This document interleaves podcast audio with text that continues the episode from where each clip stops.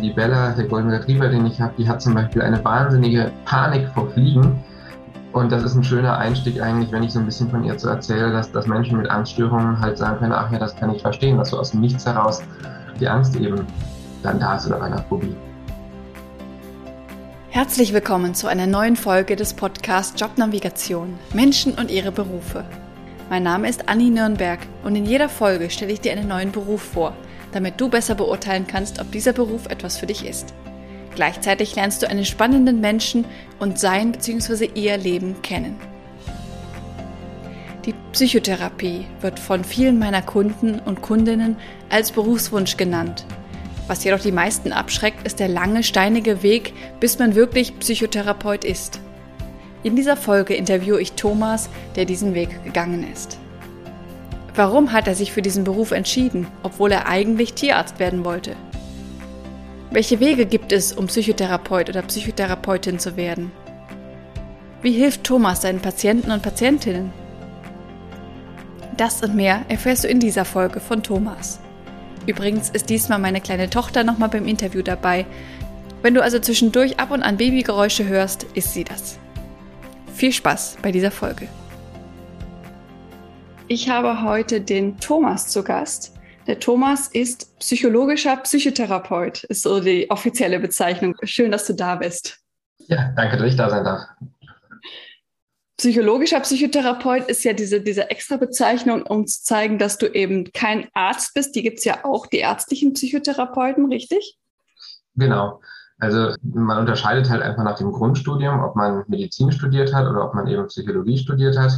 Und der Psychotherapeut ist egal wie immer eine Weiterbildung. Also sowohl für die Psychologen als auch für die Ärzte ist das nochmal nach dem Studium eine weitere Weiterbildung. Und dann wird halt eben unterschieden, ob ich als Arzt die ärztlichen Tätigkeiten heben und top ausführen darf, sowas wie Medikamente verschreiben oder so, oder ob ich eben in dem psychologischen Bereich eher tätig bin. Okay. Und der Beruf ist, dass du Menschen mit psychischen Leiden oder Erkrankungen behandelst. Äh, ja, formal würde man das bestimmt so sagen. Ich äh, versuche das immer ein bisschen anders darzustellen, weil behandeln ist so dieses typische Konzept. Ich gehe zum Hausarzt, ich sage, ich habe eine Erkältung. Der Hausarzt sagt, Mensch, dann nehmen wir doch das und das Medikament und dann hilft das. Und Psychotherapie funktioniert natürlich ein bisschen anders. Psychotherapie ist, ich sage den Patienten immer eigentlich ein, ich stelle mich neben den Patienten, gucke mit dem Patienten gemeinsam auf dessen Leben und habe in manchen Punkten vielleicht einen kleinen Vorteil, weil ich nicht in allem so emotional involviert bin wie der Patient selber und kann aber dann einfach meine Sichtweise, meine Ideen mit dem Patienten teilen und dem Patienten damit die Möglichkeit geben, für sich nochmal zu reflektieren, für sich nochmal zu gucken, ob das Muster, in dem er sich gerade bewegt, vielleicht doch nicht das einzige ist, was, was an Möglichkeiten besteht. Behandeln würde für mich bedeuten, ich, ich mache was und dann ist der Patient gesund. Ja. Ähm, bin tatsächlich nur ein Begleiter. Also der Patient ist schon zu einem sehr großen Anteil selber verantwortlich, die Dinge, die wir dann gemeinsam herausfinden, ähm, eben umzusetzen. Ja, geht ja wahrscheinlich auch nicht anders. Es gibt ja keine, in den meisten Fällen keine Pille, die da hilft. Ähm, ja, das ist richtig, wobei das Konzept Hausarzt halt schon sehr vertreten ist. Also es kommen viele Patienten mit der Idee schon zu mir, ähm, zu sagen, oder auch bei Kindern, Jugendlichen, dass die Eltern kommen und sagen, machen Sie mal, dass mein Kind das und das Problem nicht mehr hat. Mhm. Ähm, das ist mal der Moment, wo ich mich am allermeisten zurücklehne und sage, das kann ich nicht. Mhm. Also du arbeitest nicht nur mit Erwachsenen, also auch mit Kindern und Jugendlichen. Genau. Das sind zwei verschiedene Weiterbildungen. Ähm, man muss schon ein bisschen verrückt sein eigentlich, um das zu machen.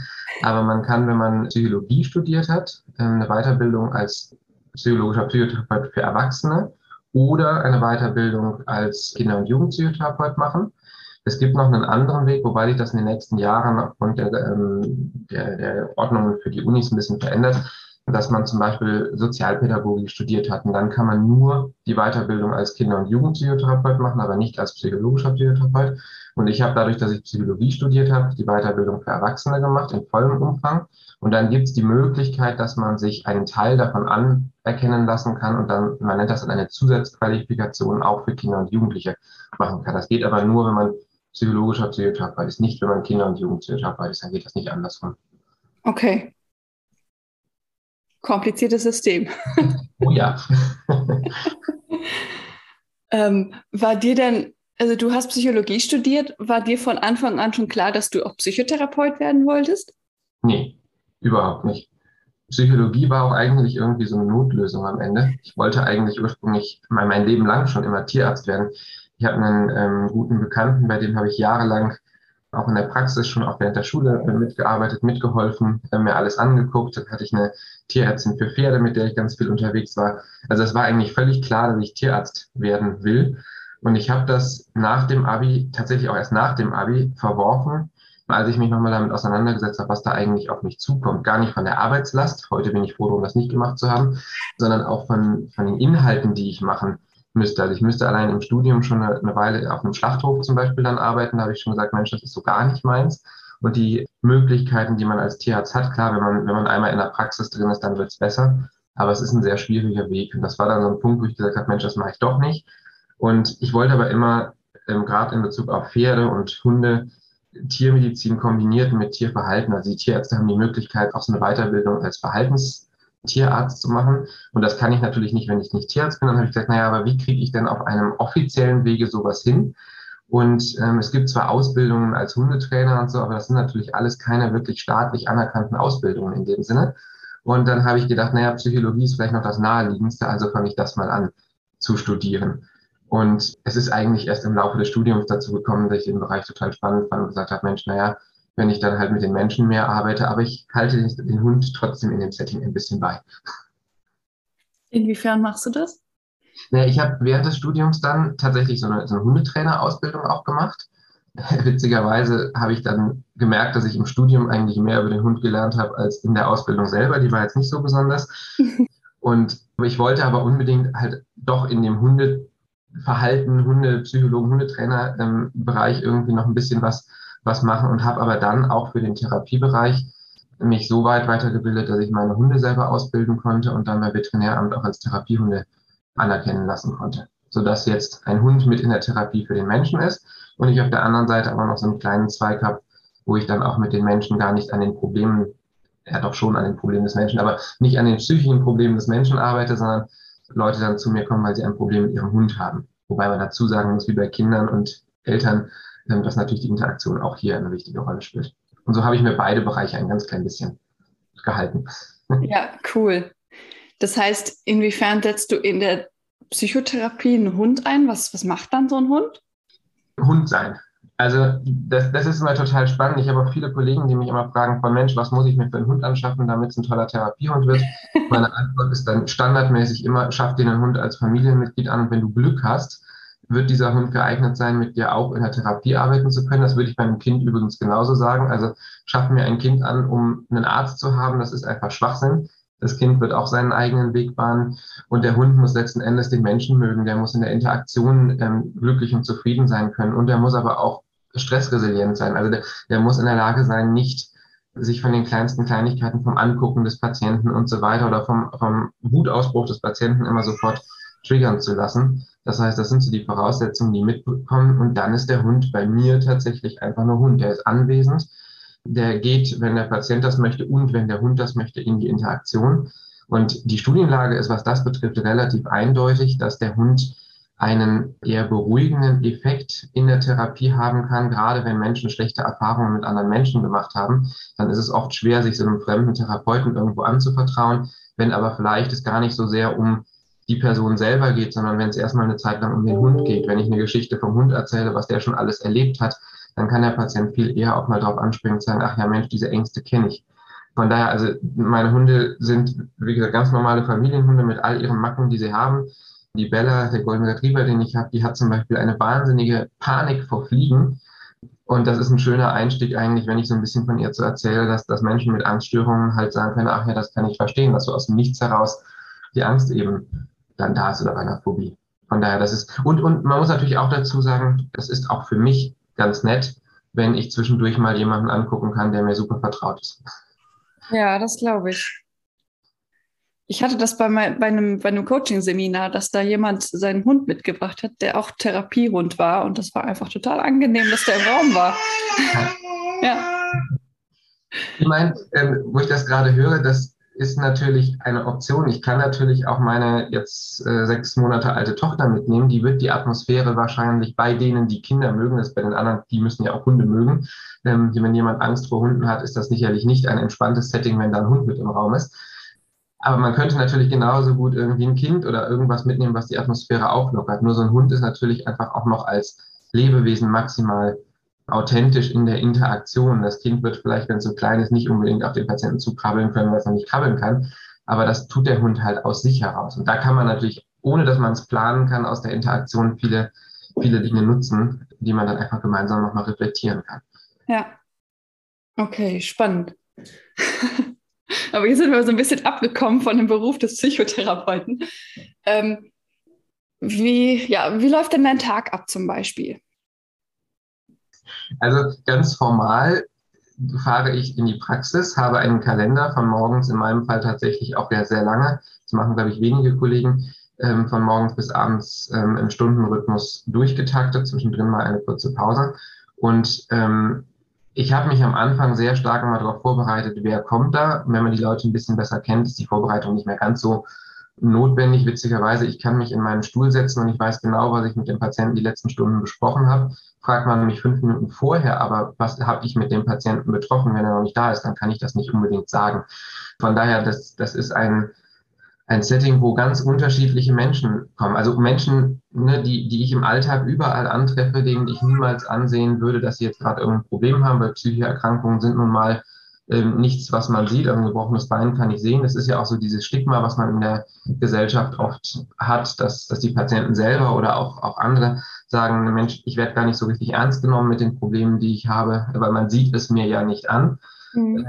Von daher, da kommen Menschen mit Problemen, die aufgrund ihrer Kindheit irgendwie keinen Selbstwert aufbauen konnten, weil man immer gesagt hat, dass sie nicht gut genug sind. Es kommen Menschen, die irgendwelche Erlebnisse hatten, die, die Traumata, die die Angst ausgelöst haben. Es kommen Menschen, die aufgrund ihrer Lebensereignisse irgendwo in eine tiefe Depression gefallen sind.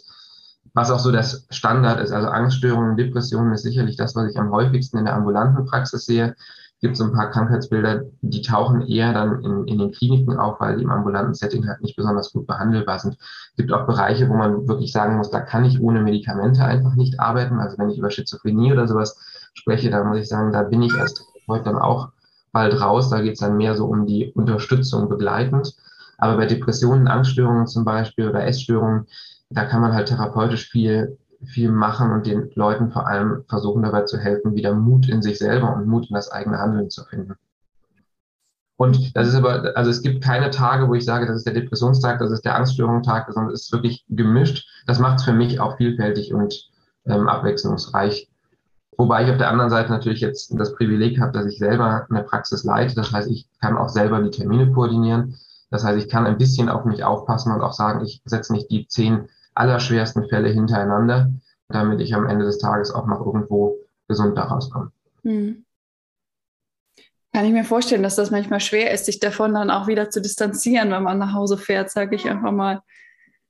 Ja, das, das, das sagen viele. Ähm, ich ich habe keine Ahnung, was die Zukunft bringt. Im Moment kriege ich es ganz gut hin, dass wenn ich wirklich aus der Tür rausgehe, jetzt habe ich auch noch eine halbe Stunde Fahrzeit, weil ich von Aachen dann immer nach Bütgenwald noch muss. Ähm, aber ich kann zu Hause ankommen und kümmere mich um mein Leben und habe tatsächlich nichts mehr damit zu tun, mhm. was ich auf der Arbeit gemacht habe. Und kann aber am nächsten Morgen genauso wieder in die Arbeit einsteigen. Ähm, das geht im Moment. Ich, das weiß ich nicht, was, was die Zeit da bringt, ob man das immer so gut hinbekommen wird. Mhm. Aber ich kenne auch Kollegen, die sagen, es fällt ihnen wahnsinnig schwer. Da muss man sich natürlich individuell Strategien aneignen, um zu sagen, und bis hierhin, jetzt ist Stopp, jetzt fängt ein anderer Abschnitt in meinem Alltag an. Du arbeitest ja verhaltenstherapeutisch mit, den, mit deinen Patienten. Was bedeutet das? Ah, es ist wieder die Frage, antworte ich jetzt ganz formal oder antworte ich, was in der Praxis passiert? Ähm, formal gibt es in, ähm, also es gibt viele verschiedene Richtungen der Psychotherapie. In Deutschland ist es so, dass ähm, drei psychotherapeutische, sondern es gibt noch einen vierten Bereich anerkannt sind von den Krankenkassen. Ähm, in Österreich zum Beispiel, ich weiß es nicht genau, gibt es um die 32 verschiedene Fachrichtungen. Ähm, das liegt aber auch ein bisschen an der Bezahlung. Also in Österreich oder auch Belgien, die haben zum Beispiel nicht wie hier, dass die Kosten komplett übernommen werden für Psychotherapie. Ähm, und dementsprechend ist da mehr Flexibilität. Hier hat die Krankenkasse sich ganz klar darauf berufen zu sagen, das, was lange wissenschaftlich anerkannt ist, sind die Verfahren, die wir, die wir mit übernehmen. Und die anderen, da sagen die nicht, dass die nicht wirksam sind, aber die sagen, wir haben nicht genug Wissenschaft betrieben in den vergangenen Jahrzehnten, um die anzuerkennen. Und dann gibt es halt die Verhaltenstherapie, es gibt die Tiefenpsychologie, es gibt die Psychoanalyse und der vierte Bereich ist halt so ein bisschen der Bereich der Neuropsychologie, wo, wo es ein paar Verfahren gibt. Die Verhaltenstherapie ist eher so die neuere Entwicklung, muss man sagen. Also ursprünglich ist die Psychologie mit der Psychoanalyse gestartet. Das ist das, was auch jeder mit Psychologie, mit Freud und so in Verbindung bringt. Ähm, wissenschaftlich muss man schauen. Ich habe selber in Maastricht studiert. Da war es tatsächlich so, dass man gesagt hat, Verhaltenstherapie ist eigentlich das Verfahren, mit dem man heute arbeiten sollte. Ähm, da wurde so ein bisschen gelächelt über die Psychoanalyse. Ähm, ich, also die Wissenschaft sagt ein bisschen was anderes. Die sagt, wir müssen mal gucken, was passt zu dem individuellen Menschen. Deshalb finde ich das System wie in Österreich jetzt auch nicht schlecht. Ich muss immer schauen, womit kann der Mensch, mit dem ich arbeite, was anfangen. Und es wird Leute geben, die können mit der Teampsychologie mehr anfangen als mit, mit der Verhaltenstherapie. Verhaltenstherapie sagt vom Grund her eigentlich, dass wir uns das Leben des Menschen angucken, dass wir gucken, welche Muster hat der Mensch entwickelt, die zum heutigen Verhalten führen und welche Probleme bereiten dem Menschen zum Beispiel auch die Verhaltensweisen, die ich heute an den Tag lege. Also wenn ich zum Beispiel immer sehr impulsiv reagiere auf irgendwas, dann ist das ähm, oftmals darauf begründet, dass ich immer wieder in einer Situation getriggert werde, vielleicht schlechte Erfahrungen gemacht habe. Die Verhaltenstherapie sagt, Mensch, wir setzen da an und versuchen im Grunde genommen ein bisschen umzutrainieren, wie ich mit dem Hier und Jetzt umgehen kann. Während die Teampsychologie zum Beispiel hingeht und sagt, wir gucken viel mehr in, was ist in der Vergangenheit alles passiert, was sind für Konflikte ähm, innerlich mit anderen entstanden und versucht eher an diesem Vergangenen zu arbeiten, an diesen inneren Konflikten zu arbeiten und daraus resultierend dann auch eine, eine Veränderung für das Hier und Jetzt zum Beispiel zu bewirken. Das ist das, was es formal aussagt. In der Praxis muss ich gestehen, kann ich mich nicht von den Ansätzen der Tiefenpsychologie freimachen und ich glaube, die Kollegen können sich auch nicht von den Ansätzen der Verhaltenstherapie freimachen. Wenn ich den Beruf wähle, muss man ehrlich gesagt auch hingucken, zu sagen, welchen Ausbildungsweg habe ich vor mir. Die Verhaltenstherapie hat einen kürzeren Ausbildungsweg vor sich, zum Beispiel als die Teampsychologie. Und diese Ausbildung ist natürlich auch immer mit enormen Kosten verbunden. Von daher ist das auch ein Faktor, wo man hinschaut. Ähm, ich muss gegenüber der Krankenkasse natürlich mein Verfahren beibehalten, weil dafür bin ich anerkannt. Aber wie gesagt, es gibt rechts und links sicherlich viel Spielraum. Weißt du denn immer, was du mit Patienten machen kannst? Also ich könnte mir vorstellen, dass man auch manchmal an einem Punkt ist, hm, was mache ich denn jetzt? Absolut. Also das war das, was ich eben sagte. Ich stelle mich an die Seite des Patienten ja. und gucke mit dem auf dessen Leben. Ich weiß im Vorhinein nie, was wir machen. Und das Witzige ist, die meisten Patienten fragen mich, ja, können Sie mir mal erklären, was machen wir denn? Wie läuft das? Aber ich bin sogar rechtlich dazu verpflichtet, den, den Patienten darüber aufzuklären, wie Psychotherapie funktioniert. Ja. Trotzdem ist meine Antwort durchaus, das weiß ich nicht. Wir werden uns kennenlernen, wir werden schauen, was sind überhaupt so die Anliegen, wo führt der Weg hin. Und dann werden wir auf diesem Weg gemeinsam schauen müssen, wie können wir diesen Weg angehen. Aber oft ist es so, dass ich irgend, also das Allerschönste ist eigentlich, wenn die Patienten kommen und mir eine Diagnose nennen. Dann, dann muss ich, also zum Beispiel, ja, ich habe Depressionen. Dann sage ich, okay, das ist, ich verstehe, was Depressionen vom Wort her sind, aber können Sie mir bitte erstmal erklären, ähm, was ist denn das Problem bei Ihnen? Also können Sie mir mal erzählen, worunter Sie leiden, was sind die Beschwerden, die Sie haben und so weiter. Und da fängt es oft schon an, weil da fängt der Patient oftmals erstmal an, überhaupt drüber nachzudenken, ja Mensch, was ist das denn eigentlich, was ich hier mit mir rumtrage und nicht nur, ja. oh, die große Depression, weil die Depression, die macht mich machtlos und hilflos. Und die ganzen Dinge darunter, naja, da haben wir irgendwann vielleicht Ansätze zu sagen, Mensch, wie kann ich denn was damit machen? Also eine Motivationslosigkeit zum Beispiel, wenn mir jemand das ein bisschen genauer erklärt, da findet man viel eher einen Ansatz zu sagen, okay, wie kann ich denn versuchen, vielleicht eine Motivation zu etwas zu finden, so wie ich es mit einem Hund, so wie ich es mit einem Kind später auch mache, zu sagen, eine Kleinigkeit anzugehen und dafür aber ein Lob irgendwo zu bekommen, sei es durch einen Bonbon oder sonst was. Das sind ja viel greifbarere Ansätze als die große Depression. Von daher, ich weiß es ehrlich gesagt meistens am Anfang nie, wo der Weg hinführen wird und was ich genau mit dem Patienten machen soll. Und das sage ich den Patienten aber auch ganz offen ähm, weil die haben die Aufgabe, mit mir gemeinsam diesen Weg zu beschreiten und nicht ich beschreite den Weg für die Patienten. Ja.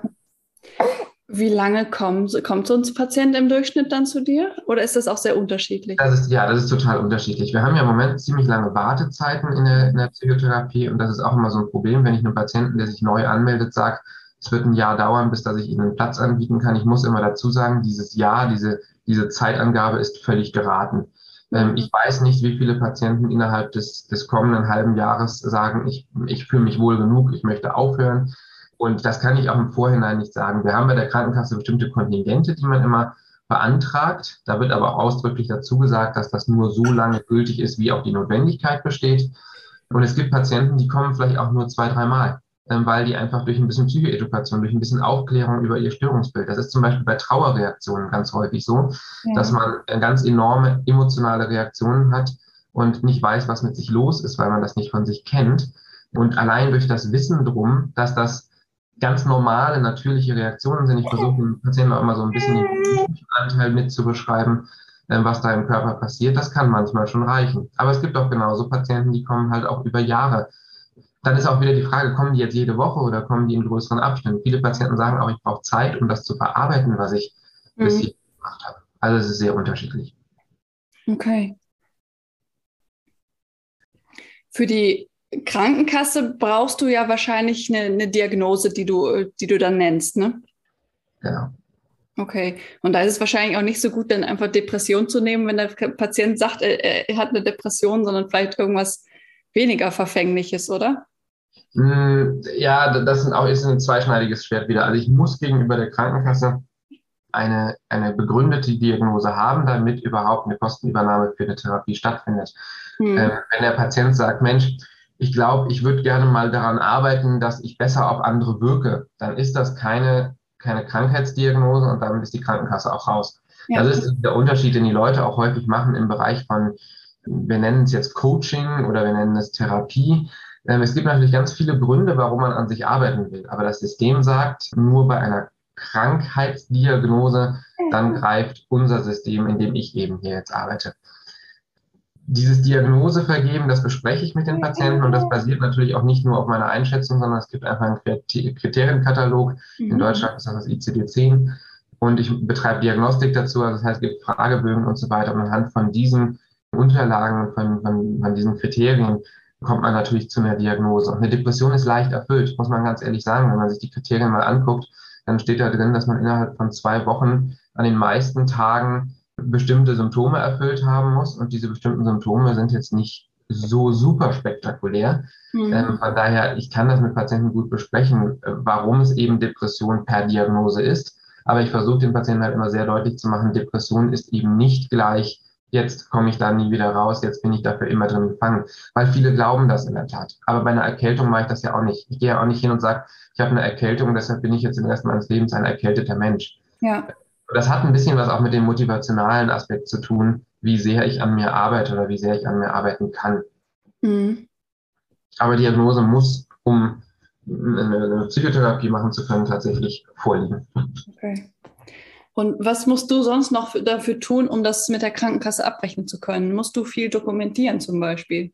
Genau, da gibt es ganz klare Richtlinien, die ich erfüllen muss. Es gibt zum Beispiel eine, eine Patientenakte, wo verschiedene Sachen drin sind, unter anderem halt eine Stundendokumentation. Das heißt, ich muss über jede Stunde eine Dokumentation führen, um überhaupt mit der Krankenkasse zusammenzuarbeiten. Der Weg ist auch gar nicht so einfach. Nach dem Studium kann man halt die Psychotherapeutenweiterbildung machen und nach dieser Weiterbildung ähm, ist man grundsätzlich Psychotherapeut. Damit darf ich aber noch lange nicht mit der Krankenkasse zusammenarbeiten. Mhm. Ähm, deshalb gibt es auch so viele Privatpraxen. Deshalb findet man auf Seiten von ähm, Psychotherapeuten häufig auch den Text, wir ähm, können nur privat abrechnen oder Kostenerstattung ist dann häufig beschrieben. Ähm, das sind genauso gut ausgebildete Therapeuten wie ich. Die haben nur keine Zulassung von der Krankenkasse, weil diese Zulassung, diese Lizenzen muss man tatsächlich auch erwerben eine weitere Hürde, ehrlich gesagt, auf dem Weg dahin, um anderen Menschen helfen zu können. Man ist schon fast arm, bis man da angekommen ist. Mhm. Ähm, und wenn man dann aber diese Zulassung hat, dann wird halt von der Krankenkasse ein paar, oder von der Kassenärztlichen Vereinigung, das wird von denen geregelt, geklärt, dass man ein paar äh, Voraussetzungen erfüllt, was man grundsätzlich machen darf, ob man eine Zulassung für Einzeltherapie, Gruppentherapie und so weiter hat. Und wenn man das alles inne hat, dann ist man halt in dem System und muss sich halt auch an diesem System orientieren. Zum Beispiel auch, ich meine, wir sind irgendwie so eine Art wie selbstständig. Äh, trotzdem haben wir die Kassenärztliche Vereinigung, die halt vieles für uns regelt. Aber es ist jetzt auch nicht so, dass ich sagen kann, ich mache mal vier Wochen Urlaub, weil ich das gerade will. Ich bin in dem Versorgungsauftrag bei der Krankenkasse da drin ähm, verpflichtet, dass ich verfügbar bin. Das heißt, wenn ich länger als eine Woche nicht da bin, muss ich auch einen Vertreter für diese Zeit haben. Das macht es auch ehrlich gesagt gar nicht so einfach, weil die Praxen ja alle überlastet sind. Aber ich muss zumindest jemanden benannt haben, wo im Notfall jemand hingehen könnte. Okay. Krass, was da noch sonst noch alles hintersteckt. Hätte ich nicht gedacht. eigentlich bist du ja selbstständig, aber irgendwie ja doch nicht dann. Genau, also das ist tatsächlich auch so. Ne? Die Selbstständigkeit macht sich, indem du kannst selber ein, du kannst selber deine Arbeitszeiten bestimmen, ja. Du kannst die Menge deiner Arbeitszeiten bedingt selber bestimmen. Du kannst auch selber entscheiden, wann du Urlaub machst zum Beispiel. Ähm, du hast keinen, der dir ähm, jeden Tag auf die Finger guckt und sagt, das musst du aber so und so machen. Mhm. Trotzdem musst du halt gemäß deines, deiner, deiner, deiner beruflichen Orientierung schon auch dich an das halten, was, was die Verhaltenstherapie zum Beispiel jetzt in meiner Zulassung aussagt. Ähm, ich habe auch in dem Versorgungsauftrag bei der Krankenkasse ein Minimum an Stunden, was ich machen muss. Ähm, also das ist immer aufs Quartal hochgerechnet, aber dann ist es, ob ich einen halben oder einen vollen Kassensitz habe, immer abhängig davon, ähm, wie viele Stunden ich pro Woche auch leisten muss. Und das ist natürlich noch ein bisschen anders als in einer komplett freien Selbstständigkeit. Und das ist zum Beispiel aber für die Therapeuten, die sich gar nicht auf das Krankenkassensystem einlassen, also auf das gesetzliche Krankenkassensystem, schon noch eine Nummer anders, weil die haben in der Privatpraxis nicht die Auflage, dass sie halt nur eine Woche weg sein dürfen, dass sie nur ja, ein gewisses Pensum an Stunden machen müssen und, und da ist man natürlich ein bisschen freier. Hm. Auf der anderen Seite ist wahrscheinlich dein Einkommen recht planbar, oder? Äh, ja, also, Grund, also jetzt in der jetzigen, heutigen Situation ist es das definitiv. Das weiß man nie, wie das in der Zukunft sein wird. Mhm. Wie gesagt, das Einkommen jetzt, wenn ich eine Warteliste habe, die lang ist, dann weiß ich auch, wenn jemand abspringt, dass ich direkt jemand anderem einerseits helfen kann und ihn annehmen kann, andererseits damit aber auch ähm, die Stunden wieder aufgefüllt sind. Das definitiv. Okay. Und mit ganz grob, was für einem Einkommen kann man als Psychotherapeut rechnen? Schwer. Das kommt ja ein bisschen darauf an, wie viel man arbeiten darf und wie viel man tatsächlich arbeitet. Also ich weiß, dass viele meiner Kollegen so sechs Stunden am Tag zum Beispiel machen Mhm. Wenn ich das hochrechne, komme ich auf 30 Stunden in der Woche. Rechne ich Feiertage, rechne ich Urlaub, rechne ich auch Krankheit ab. Als Selbstständiger hast man natürlich immer das, die Schwierigkeit, wenn ich krank bin, ähm, dann fällt der Verdienst auch irgendwo weg. Aber dann, dann das ganze Steuersystem. Ne? Ich habe natürlich dann, dann alles, was in der Selbstständigkeit ist, dass man die Steuern erst zahlt, nachdem man das Geld bekommen hat. Das muss man ja. alles mit einkalkulieren. Von daher, also das auf eine, auf eine Zahl jetzt so festzulegen, ist schwierig. Es gibt im Internet, das kann man, da kann jeder darauf zugreifen, das EBM, das ist der Katalog, wo alle Leistungen drin geregelt sind im Krankenkassensystem. Und wenn man da mhm. zum Beispiel die Verhaltenstherapie-Sitzung eingibt, sieht man einen Punktwert und dann sieht man auch einen Wert, wie der vergütet wird. Mhm. Ich weiß es ehrlich gesagt gar nicht genau. Ähm, ich, guck, ich, guck, ich arbeite und kriege irgendwann Geld. Ähm, ich habe da nicht so ganz einen Überblick drüber, aber ähm, ich meine, dass die Vergütung von der Therapiestunde im Moment bei um die 100, 102 Euro oder sowas liegt. Okay. das kann man sich dann hochrechnen, wobei man, wie gesagt, berücksichtigen muss, dass viele Kosten laufen. Wir haben auch mit der Kassenärztin Vereinigung Pauschalen, die wir an die abgeben müssen.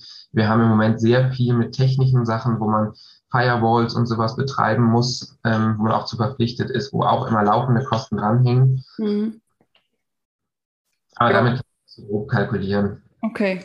Was, was, wie gesagt, in dem Bereich bei uns hier wichtig ist, ähm, man startet im äh, man startet leider nicht bei Null, sondern man startet sehr stark im Minus, weil die Therapeutenweiterbildung ein ordentlicher Kostenfaktor ist.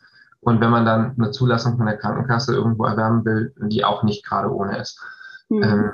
Also die Ausbildungen, das ist sehr unterschiedlich, muss man sich gut erkundigen. Es gibt Universitäre, es gibt private Institute, ähm, aber da ist man schon gut, auch mit Supervision und allem, auch bei 20.000, 30.000 Euro, die man an Ausbildungskosten für die Weiterbildung bezahlt hat. Da habe ich ja Studium noch nicht mit involviert. Ja. Und die Sitze ist von Stadt zu Stadt sehr unterschiedlich. Ähm, aber da sprechen wir leider auch über, über Preise von 60.000 bis, bis 150, 200.000. Ähm, und das sind natürlich alles Kalkulationen, die man für sich erstmal von Anfang an mit berechnet und dann erstmal wieder reinholen. Ja. Muss, um sich wohlfühlen, also um sich menschlich persönlich auch wohlfühlen zu können. Ja, klar. Was lernt man denn in dieser Weiterbildung nach dem Studium? Äh, alles. Ähm, ganz viele Modelle zu Krankheitsbildern, überhaupt das ganze Kriterien, den ganzen Kriterienkatalog, was, was beinhaltet eine Krankheit, die Behandlungsformen, ähm, also es ist schon sehr praxisnah. Man arbeitet während dieser Weiterbildung ein Jahr in der Klinik und danach zwei Jahre auch in der Ambulanz, also in der Praxis. Und ähm, in der Zeit hat man eigene Fälle unter Supervision. Das heißt, man lernt so ein bisschen, ehrlich gesagt, am Patienten mit den Situationen umzugehen. Ähm, und in dem Rahmen lernt man halt parallel dann an den Wochenenden in den Seminaren meistens ähm, die, die theoretischen Konstrukte zu den verschiedenen Krankheitsbildern. Also es ist schon sehr umfangreich, das ist schon sehr, sehr komplex. Mhm. Ich müsste aber lügen, wenn ich jetzt sagen könnte, was ich genau alles gemacht habe. Ist auch wieder ein paar Jahre her. Wie lange hat die gedauert bei dir? Ähm, man kann die in Vollzeit drei Jahre machen. Ähm, es gibt aber auch Angebote, dass man die in Teilzeit ähm, machen kann. Ja. Und das sind fünf Jahre meistens. Okay. Ja, der Weg dahin ist schon recht lang und, und steinig im Sinne von teuer. Das auf jeden Fall, ja. Und auch aufwendig. Also ja. die Weiterbildung, äh, wie gesagt, man arbeitet unter der Woche in der Klinik, also wie in einem normalen Beruf. Und ähm, die Seminare sind meistens dann freitags bis sonntags. Das heißt, ja. deshalb sagte ich eben, man muss schon verrückt sein, beide Weiterbildungen zu machen oder ja. parallel zu machen, weil das sind auch mal eben 600 Stunden an Theorie, die man dann in den drei Jahren auf Wochenenden verteilt erstmal machen muss. Ja, krass. Aber gut.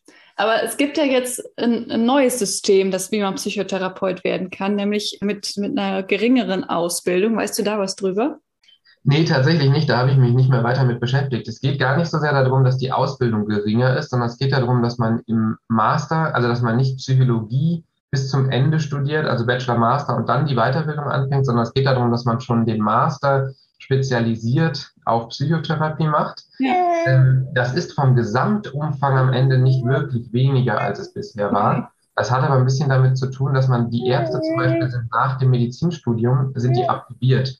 Ja. Äh, und die Psychotherapeuten oder die Psychologen sind das nicht. Das heißt, die Psychologen erreichen erst mit der Weiterbildung ihre Approbation.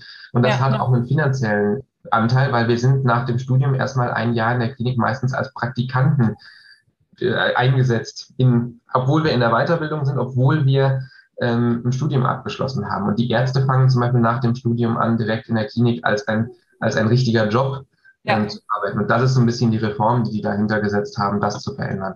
Ja. Aber die Ärzte machen ja zum Beispiel nach dem Studium auch weiter. Die arbeiten zwar in der Klinik, aber die machen ja dann auch eine, einen Facharzt über mehrere Jahre hinweg. Und ja. wird das System halt ein bisschen angepasst, dass diese Weiterbildung, die wir machen, halt nicht mehr eine Weiterbildung nach dem Studium ist, bevor man approbiert ist, sondern dass die Weiterbildung ähnlich wie ein Facharzt bei der Medizin ist. Also dass man mit dem Studium einfach schon ja, einen gewissen Berufsstatus zumindest erreicht hat. Und dann während der Weiterbildung hoffentlich auch was verdient, zum Beispiel. Genau, wobei ich, ich bin nicht gut drin, aber ich weiß, dass am Anfang eine Riesendiskussion war, weil ein bisschen auch die Frage war, naja, aber wer soll denn das mehr tatsächlich finanzieren? Ja. Ähm, ich weiß nicht, wie der, wie der heutige Stand ist. Okay. Gut, vielleicht verlinke ich da nochmal eine Webseite zu, falls sich jemand dafür interessiert. Wir sind auch jetzt gerade noch in so einer Übergangsphase. Also es sind viele Jahre, wo das eine System läuft, das andere sich langsam aufbaut. Ich weiß gar nicht, wann, wann das anfängt. Also ich habe jetzt definitiv Leute, die gerade noch mit der ähm, Therapeutenweiterbildung so anfangen, wie ich sie noch gemacht habe. Ja. Und ich weiß nicht, ab wann das endgültig greift. Aber ich könnte mir vorstellen, dass diejenigen, die heute anfangen, Psychologie zu studieren, sich schon damit auseinandersetzen müssen, ob sie einen Master in spezifisch diesem Bereich machen können. Ja, das ist so. Also ich studiere ja nebenbei noch Psychologie, bin auch erst im Bachelor, aber da gibt es da schon die Möglichkeit, im Bachelor jetzt noch irgendwelche Fächer nachzuwählen, damit man dann diesen Master draufsetzen könnte. Ja, also das dieser Master scheint jetzt entweder jetzt dieses Jahr oder in den kommenden auf jeden Fall möglich sein zu studieren. Okay. Gut. Du hast eben gesagt, dass du ja auch eine Praxis leitest. Das heißt, du hast noch andere Psychotherapeuten, die in der Praxis arbeiten? Ähm, genau, also jetzt mittlerweile ist es relativ neu noch. Ich habe eine Angestellte jetzt ähm, seit dem ersten, also seit, ganz offiziell seit heute eigentlich. Wobei ich in den Räumen, in denen ich mich befinde, noch eine Kollegin habe, die eine eigene Praxis darstellt. Genau. Ich habe jetzt ab heute eine Kollegin und wahrscheinlich seit ab Ende des Jahres noch eine zweite. Auch das ist nicht so einfach. Wenn ich Gärtner bin, kann ich so viele Leute anstellen, wie ich will. In unserem System muss man für die Angestellten dann erstmal wieder ein System finden, zum Beispiel eine weitere Kassenlizenz ähm, erwerben, um, um jemanden darauf anstellen zu können. Was war deine Motivation dazu, da Leute anzustellen? ich, ich habe in der Klinik immer ganz gerne gearbeitet in einem Team und ein bisschen Austausch zu haben. Und das ist sicherlich eine Motivation, also dass man nicht so ganz alleine sein Ding macht. Ja. Äh, eine andere Motivation ist aber ehrlich gesagt auch, dass ich, es wird sich dadurch nicht ändern, Aber ich finde es grausam, den Leuten immer sagen zu müssen, dass sie ein Jahr warten müssen. Ja. So habe ich das Gefühl, wir tun noch mehr, um Leuten Termine anbieten zu können. Wobei ja. es wahrscheinlich irgendwann darauf hinauslaufen wird, dass wir sagen müssen, jetzt müssen wir beide denen jeweils ein Jahr Wartezeit sagen. Ja. Aber trotzdem war das auch mit einer Motivation. Okay. Spannend. Also, dass es manchmal so schwer ist, anderen Menschen helfen zu können. Beziehungsweise der, der Bedarf ist da ja einfach so groß. Ja. Seit, seit wann bist du Psychotherapeut? Also hast du auch schon die Zeit vor Corona zum Beispiel mitbekommen?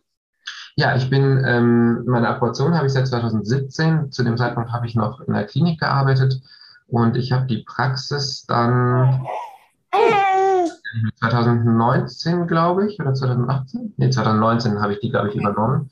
Das heißt, ich bin, was war das? 2020 hat Corona angefangen habe ich die 2018 übernommen. Dann, dann habe ich zwei Jahre, glaube ich, ohne Corona. Ja. ja. Würdest du sagen, dass durch Corona da nochmal mehr Depression oder was ähnliches gekommen ist? Das ist schwer. Das kann ich nicht, kann ich nicht sagen, weil ich die Leute ja oftmals erst viel, viel später sehe. Ja. Ähm, weil ich bei den Patienten, die ich habe, sehr stark mitbekomme, ist, dass sie einfach oder mir auch ein Stück weit meine therapeutischen Mittel genommen sind durch Corona. Weil gerade die Verhaltenstherapie baut natürlich viel auf Aktivitäten, auf Struktur, auf schöne Dinge im Leben wieder zulassen und erleben, nicht nur in Pflichten leben. Corona hat natürlich dazu beigetragen, dass man schön seinen Pflichten nachgehen darf. Also arbeiten und so konnte man in vielen Fällen vielleicht noch, aber mehr als das auch nicht. Und das macht natürlich was mit der Stimmung. Und bei den Leuten, die dann noch nicht mal arbeiten gehen konnten und im Grunde genommen zu Hause gefangen sind, ähm, da fehlt ja genau dieser Bereich von ich tue etwas, was mir gut tut. Ja, klar. Musstest du dann zwischendurch auch online arbeiten oder konntest du die ganze Zeit äh, Menschen auch kommen lassen?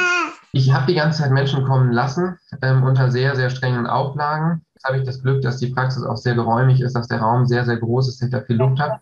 Das Medizinsystem, also wir gelten genau wie ein Hausarzt. Ähm, aber ich habe natürlich allen angeboten, dass man auch ähm, auf Video umsteigen kann. Gerade diejenigen, die sagen, mir ist das zu unsicher, ich möchte das lieber nicht.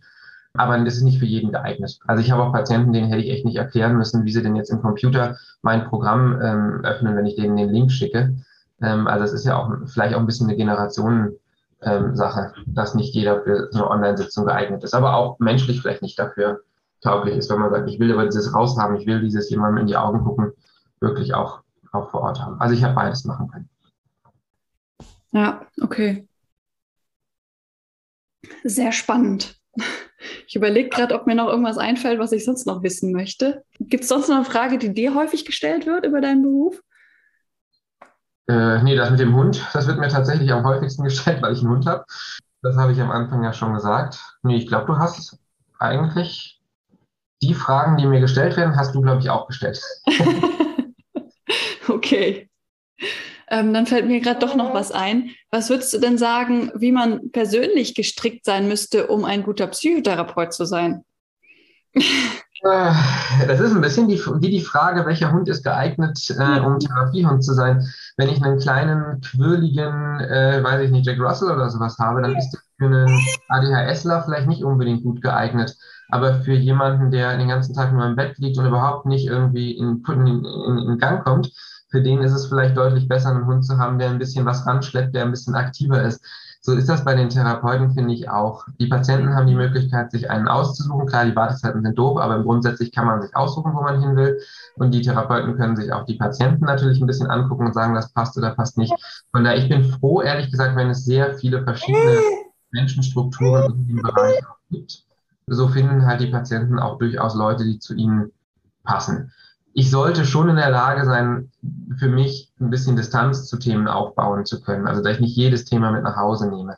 Ich sollte in der Lage sein, ja, gut auf mich aufzupassen und auch gerade was das Thema Stress betrifft, mich nicht zu schnell in, in jeden Bereich irgendwo reinreißen zu lassen, weil sonst kann ich, glaube ich, mich in dem Job sehr, sehr schnell verlieren. Das gilt aber für andere Jobs ja genauso.